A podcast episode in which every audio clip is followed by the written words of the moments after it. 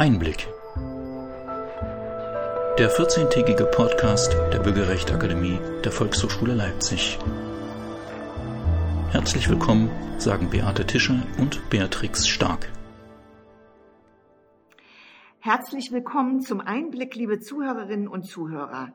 Heute ist der 26. August 2020. Mein Name ist Beate Tischer. Mit mir am Mikrofon begrüße ich Beatrix Stark. In der letzten Folge sprachen wir mit Thomas Krüger von der Bundeszentrale für politische Bildung über die deutsche Wiedervereinigung. Er gab uns dieses schöne Bild vom Himmel, der für uns Ostdeutsche 1989 aufgerissen ist. Wir sprachen über die zwei unterschiedlichen Gesichter der Treuhand, über Detlef Rohweder und Birgit Preul, über das Volksvermögen, das Volkseigentum und wer den Takt bei der Wiedervereinigung eigentlich vorgab.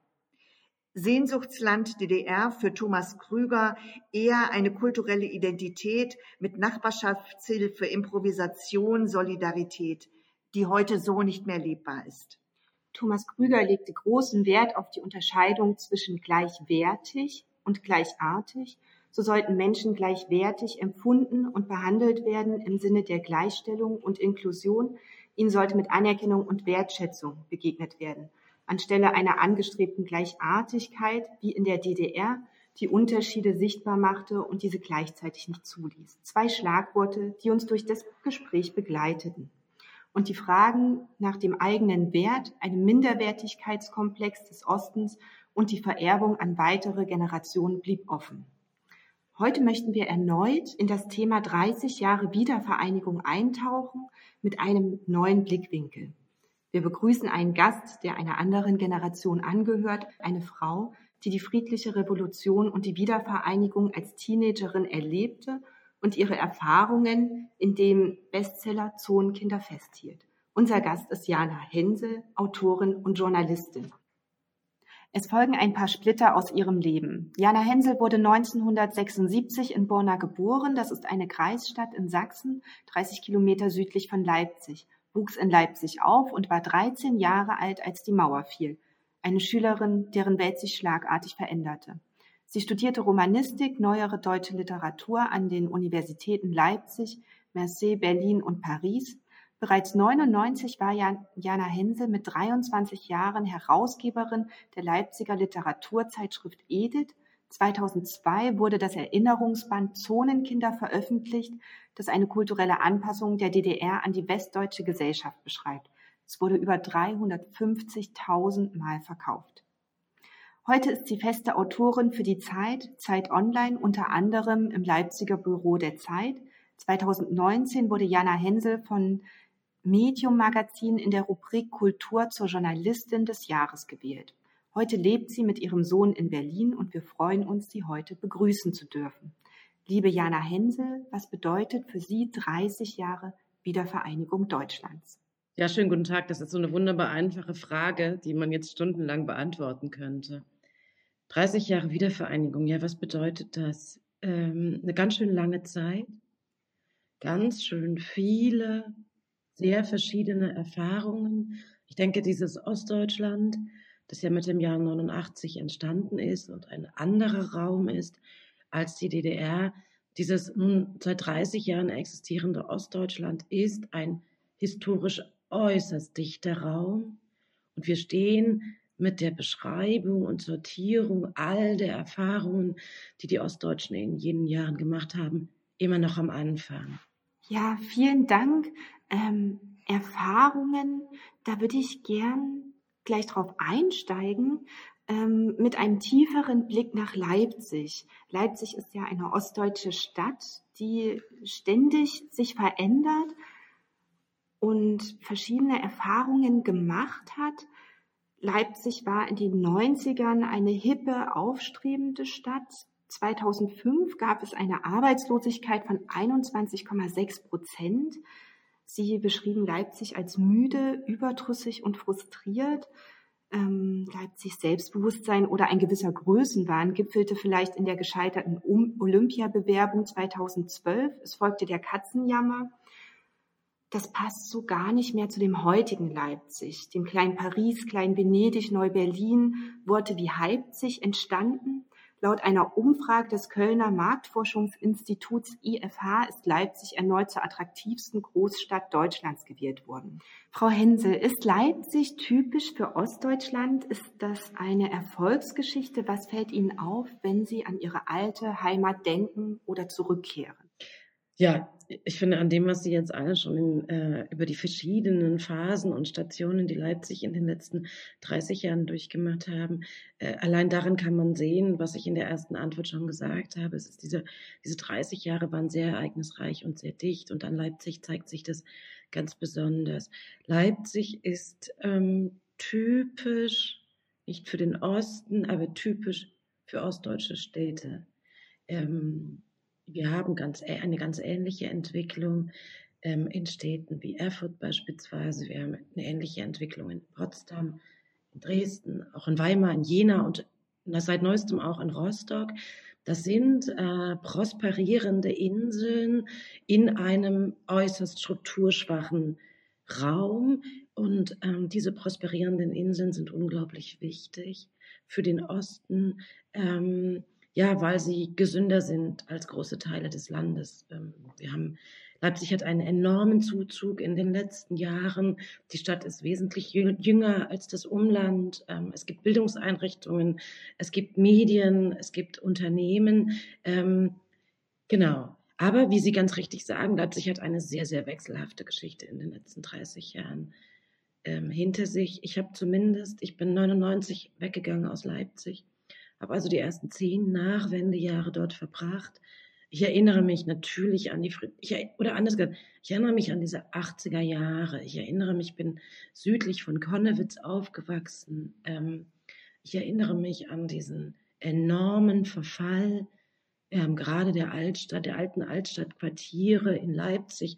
Man darf das nicht vergessen, eine ganz entscheidende Motivation für die Leipziger 89 auf die Straße zu gehen war, die eigene Stadt vor dem Verfall zu retten.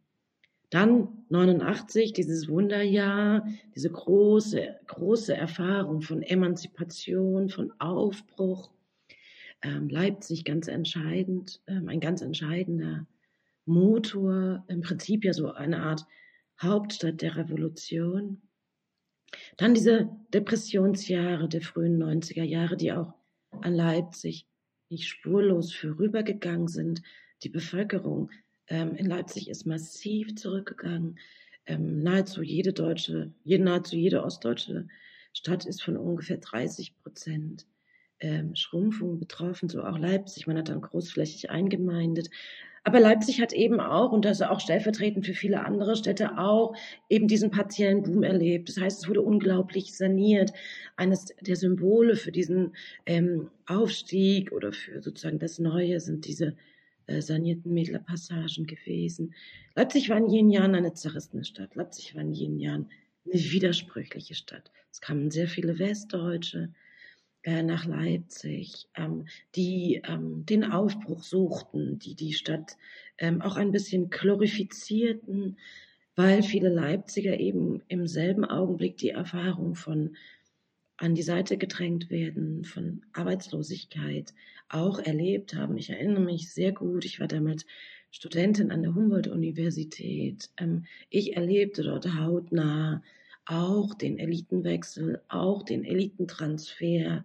Ähm, so, also wir sehen Sie, und ich bin erst Mitte der neun, Mitte, der, Mitte, ich bin jetzt sozusagen erst im Jahr 95.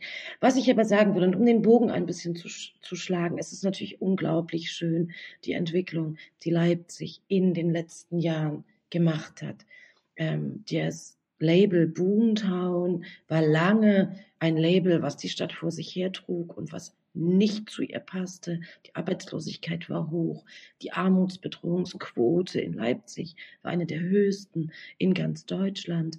Und deswegen ist es schön, dass es der Stadt heute so gut geht. Wir müssen aber, und da nehme ich nichts zurück von dem, was ich gesagt habe, wir müssen aber klar sagen, Leipzig ist eine Boomtown auf ostdeutschem Niveau.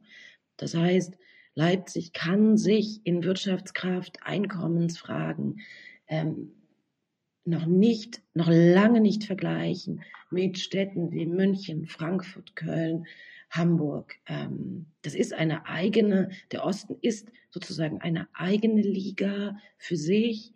Und wahrscheinlich, ähm, um im Bild zu bleiben, ist der Osten äh, komplett in der zweiten Liga. Und da nimmt Leipzig einen Spitzenplatz ein. Das heißt, um es jetzt noch, ich bin total froh, Leipzigerin zu sein. Ich habe lange mit der Stadt gehadert.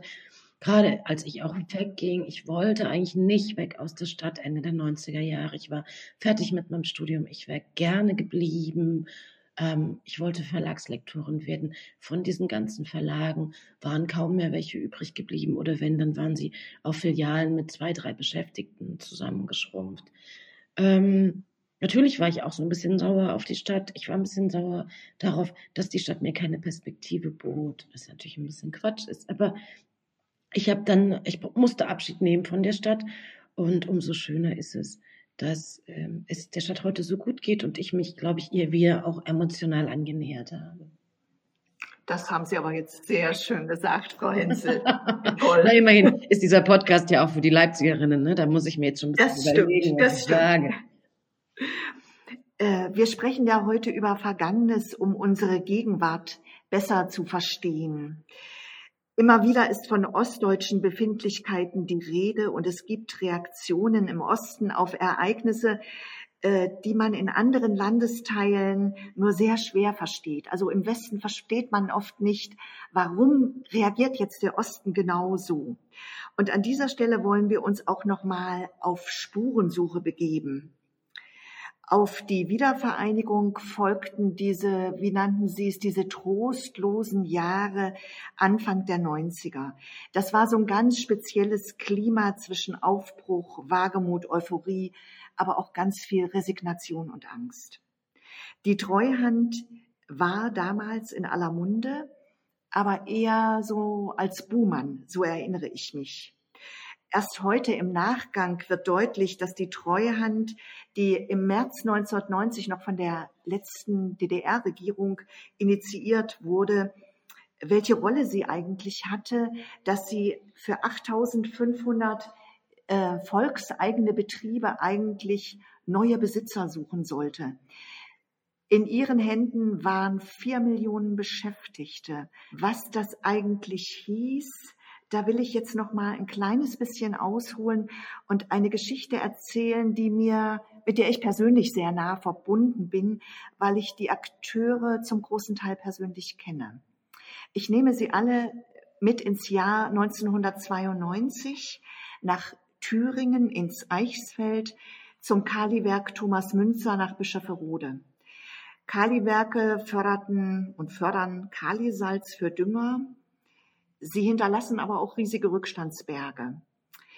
Bischofferode war ein Vorzeigebetrieb in der DDR mit 2000 Arbeitern, vollen Auftragsbüchern.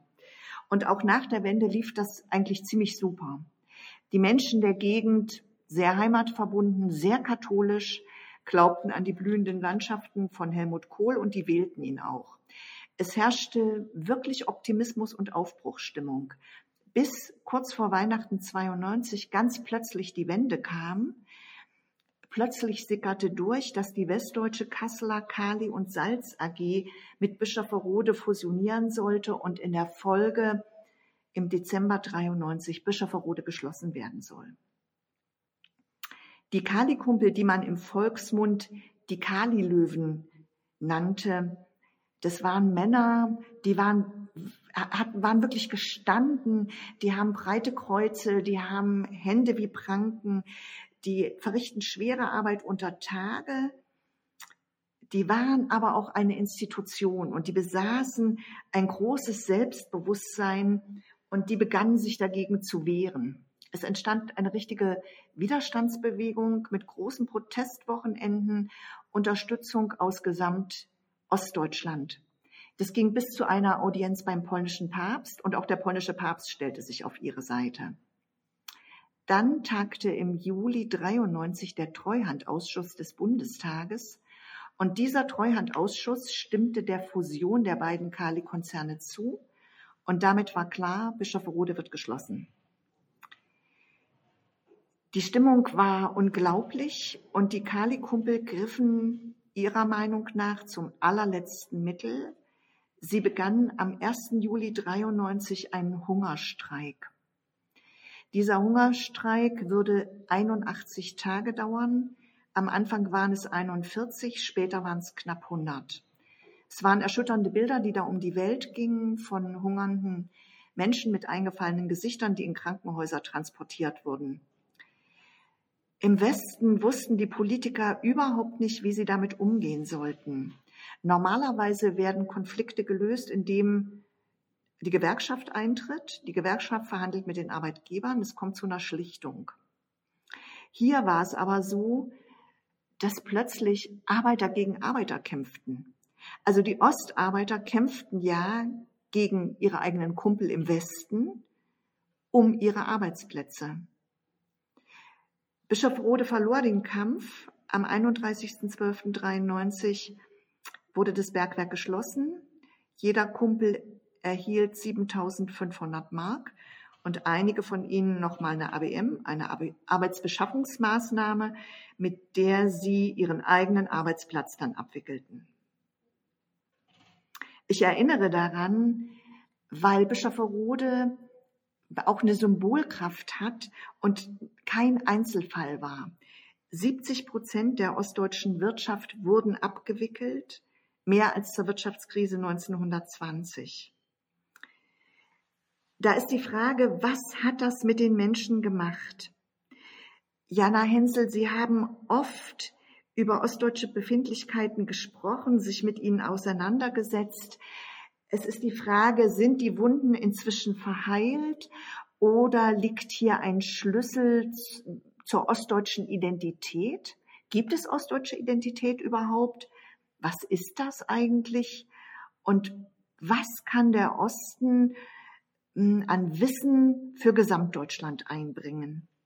Da kann ich jetzt auch, könnte ich jetzt auch zwei Stunden drüber reden, über diese drei Fragen. Erstmal, ja, natürlich, das ist wunderbar, dass Sie noch einmal an Bischof Verrode erinnern und so eindrücklich erinnern.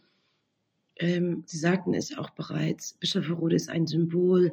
Wenn wir in jene Jahre zurückgehen, dann wissen wir, dass es sehr viele Streiks gegen Arbeitsniederlegungen gegeben hat. Ähm, in diesen ersten Jahren, so ungefähr bis 93, dann ebben die ab.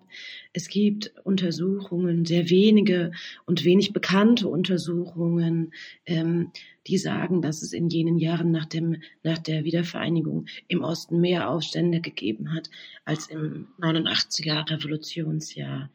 Ganz wichtiger Punkt hierbei möchte ich kurz ergänzen. Gerade jene Streiks, die zeigen, dass die ostdeutsche Gesellschaft ähm, diese Abwicklung ihrer eigenen ökonomischen Struktur nicht passiv und widerstandslos hingenommen hat, wie es gerne erzählt wird. Ähm, das erzählen diese Streiks und eigentlich müssten wir uns auch müsste die ostdeutsche Gesellschaft, wir müssen uns stärker auch noch einmal in jenen Jahr, mit jenen Jahren beschäftigen. Wir müssten auch diese Kultur, diese Widerstandskultur, die sich übrigens in allen Nachwendejahrzehnten zeigt, ähm, auch nochmal stärker zu unserer eigenen Geschichte dazu erzählen. Die Ostdeutschen haben, sind nicht nur einfach passiv zu äh, Sozialhilfeempfängern geworden, sondern sie haben versucht, sich zu wehren. Und die Erfahrung von Bischof Rode, das haben Sie gerade selbst gesagt, und die Erfahrung von sehr, sehr vielen anderen Streiks war, dass diese Streiks nicht erfolgreich waren. Das ist ganz wichtig. Das ist die zentrale Erfahrung der ostdeutschen Gesellschaft aus diesen Streikjahren. Kaum einer dieser Streiks war erfolgreich. Hm, was bedeutet das? Das bedeutet, wenn wir uns auf die Zahlen jener Jahre gucken, dass die anfängliche Demokratie-Euphorie die anfängliche große Zustimmung zur, zur, parlamentarischen Demokratie und ihren Institutionen wie Parteien und so weiter, diese Euphorie, auch diese Aufbruchstimmung, diese positive Stimmung gegenüber, ähm, wie gesagt, diesen demokratischen Institutionen, die kippt ganz schnell. Und schon Mitte der 90er Jahre haben wir eine haben wir einen Politikverdruss, einen Parteienskepsis, eine Institutionen- und Medienskepsis in den fünf neuen Ländern, ähm, die entspricht im Prinzip den Zahlen von heute. Da hat es eine erdrutschartige Bewegung nach unten gegeben, die wir in allen, allen, in den allen 25 Jahren hinterher nicht wieder aufgeholt haben. Bischofferode und diese Streiks, ja, sie stehen für eine große Demütigung. Und wenn Sie fragen, sind diese Demütigungen verheilt, dann würde ich sagen, nein. Ich habe vor ein paar Jahren ein Interview gemacht mit ähm, einer Coachin und einem Seelsorger ähm, aus Sachsen und aus Sachsen-Anhalt und beide haben mir erzählt, dass sie in ihrer Arbeit, die darin besteht, mit Menschen zu sprechen, auch älteren Menschen zu sprechen, in nahezu jeder ostdeutschen Biografie es diese Marginalisierungs- und Entwertungs- und Abwertungserfahrungen gibt und die meisten dieser Erfahrungen im Prinzip unbearbeitet sind. Oder anders gesagt, wir sie erst eigentlich in den letzten drei, vier Jahren beginnen zu bearbeiten. Ähm, das ist für eine Gesellschaft ein, ein ist eigentlich eine riesengroße Aufgabe. Es wäre eigentlich eine große Aufgabe für eine Gesellschaft, so einen inneren Heilungsprozess zu organisieren. Und es ist eine große, es ist eine schwierige Aufgabe, für eine Gesellschaft mit so einer Erfahrung zu leben. Denn die Erfahrung von Arbeitslosigkeit, Angela Merkel hat diese Arbeitslosigkeit im Osten später einmal eine strukturelle Arbeitslosigkeit genannt, was ganz wichtig ist und uns einen Hinweis darauf gibt, wie verbreitet sie war. Arbeitslosigkeit ist in jenen 90er Jahren keine individuelle, sondern eine gesellschaftliche Erfahrung. Und sie hat ähm, sie, sie zeitigt sehr viele Konsequenzen, beispielsweise, auch das ist wichtig und auch daran krankt der Osten bis heute durch diese hohe Arbeitslosigkeit in den 90er Jahren, setzt im Prinzip mit 90 eine sehr große Abwanderung in die alten Länder ein. Und wenn wir heute in den Osten schauen und wenn wir in die ländlichen Regionen schauen, dann sehen wir, dort sind drei Jahrzehnte lang die jungen und gut ausgebildeten Leute ähm, weggegangen. Und wenn wir heute hohe Wahl, also hohe Umfragewerte und hohe ähm, Wahlergebnisse für die AfD im ländlichen Raum haben, dann liegt es daran, dass diese ländlichen Räume überaltert, sozial prekär ähm, und stark vermännlicht sind. All das sind Auswirkungen jener 90er Jahre. Also wir, wir, wir haben mit diesen Auswirkungen immer noch zu, ähm, zu tun und sie prägen den ostdeutschen Raum bis heute sehr. Deswegen vielleicht nochmal auf die erste Frage, was ist eigentlich das Datum 30 Jahre Wiedervereinigung? 30 Jahre Wiedervereinigung ist in der ostdeutschen Realität kein historisches Datum. Ähm, auch wenn die Wiedervereinigung mittlerweile 30 Jahre zurückliegt, ist es etwas, was die Gegenwart noch immer sehr stark prägt und wahrscheinlich auch die nächsten Jahrzehnte sehr stark prägen wird. Ach nein, ich wollte unbedingt noch sagen, ja. Ähm, das ist total interessant und auch wenig erforscht. Es gibt tatsächlich, man kann anhand der Streikkultur der Ostdeutschen sich durch diese Nachwendezeit erzählen. Ähm, also wir haben dieses große Demonstrations- und Protestjahr 89. Wir haben dann diese Streiks gegen ähm, gegen Werksschließung und Abwicklung in den frühen 90er Jahren. Wir haben ganz wichtig im Jahr 2004 eine große Protestwelle gegen die Einführung von Hartz IV. Ähm, diese Protestwelle gegen die Einführung von Hartz IV, man muss sich das klar machen, äh, im Jahr 2004, 2005 hat der Osten immer noch eine doppelt so hohe Arbeitslosigkeit wie in Westdeutschland. Ähm, die Arbeitslosenquote, Ihre Kollegin hat es gerade gesagt, es vorhin schon gesagt, in Bezug auf Leipzig, liegt im Schnitt bei über 20 Prozent und liegt bei über 20 Prozent, obwohl schon Hunderttausende im Zuge von ähm, Frühverrentung äh, und so weiter aus dem Arbeitsmarkt ausgeschieden waren. 2004 die Proteste gegen Hartz IV ähm, enden auch erfolglos. Wie eben jene Streiks äh, in den 90er Jahren ist das die zweite Streikwelle, die aus ostdeutscher Perspektive erfolglos endet. Und es sind zwei Streikwellen, die im Kern Sozialproteste waren, die von links kamen.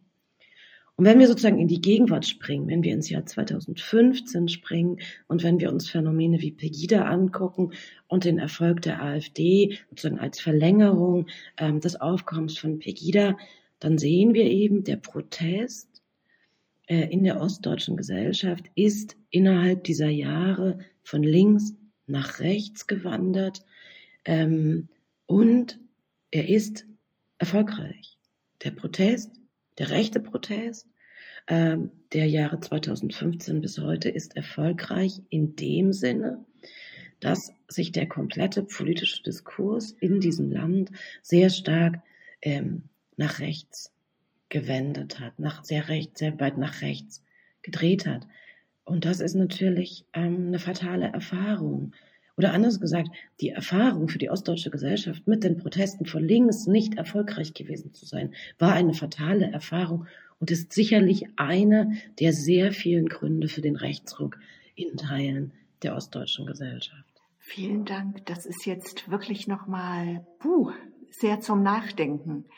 Ich würde gerne noch was sagen zu ostdeutscher Identität und ach so genau, Befindlichkeiten. Wenn ich Sie da kurz korrigiere, also ich bin überhaupt kein Fan dieses Wortes Befindlichkeiten, äh, weil wir sehen, und das haben Sie an Ihrer Schilderung von Bischof Verrode hm, im Prinzip selbst gemacht, wir reden nicht über Befindlichkeiten, sondern wir reden über Fakten, wir reden über Zustände, selbst wir reden über Realitäten. Selbst jene Abfrage, ähm, fühlen sich die Bürger, also fühlen sich Ostdeutsche als Bürger zweiter Klasse, wo wir ja in allen drei Nachwendejahrzehnten einen hohen Anteil ähm, von Menschen sehen, die sagen, ja, wir empfinden uns als Bürger zweiter Klasse. Das ist keine Empfindung, sondern es ist eine Realität.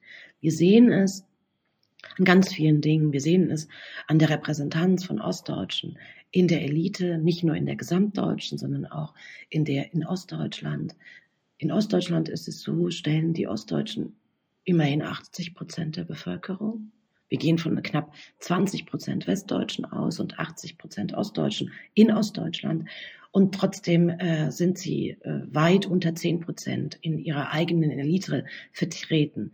Dass man da auf das Gefühl kommen kann, Bürger zweiter Klasse zu sein, ähm, ist, glaube ich, nicht abwegig. Wir sehen es auch an den Löhnen. Wir sehen es ähm, in vielen Branchen wird in Ostdeutschland noch immer äh, ein Ostlohn gezahlt, ähm, der ähm, mitunter 40 Prozent unter dem Niveau im Westen liegt. Ähm, so, also ähm, verabschieden wir uns, trennen wir uns lieber von diesem Begriff der Befindlichkeiten. Er macht uns schwächer. Geben wir Ostdeutsche denn noch etwas in, in äh, das äh, westdeutsche Ganze? Also diese Frage, äh, was reichen wir rüber, äh, außer Kita-Plätzen und dass Frauen jetzt arbeiten, äh, wo, wo man im Westen auch sagt, das kommt aus dem Osten? Naja, das, das, das, das, das schieben Sie so beiseite. Ich halte das nicht für unwesentlich. Ähm, Kita-Plätze und dass Frauen mehr arbeiten.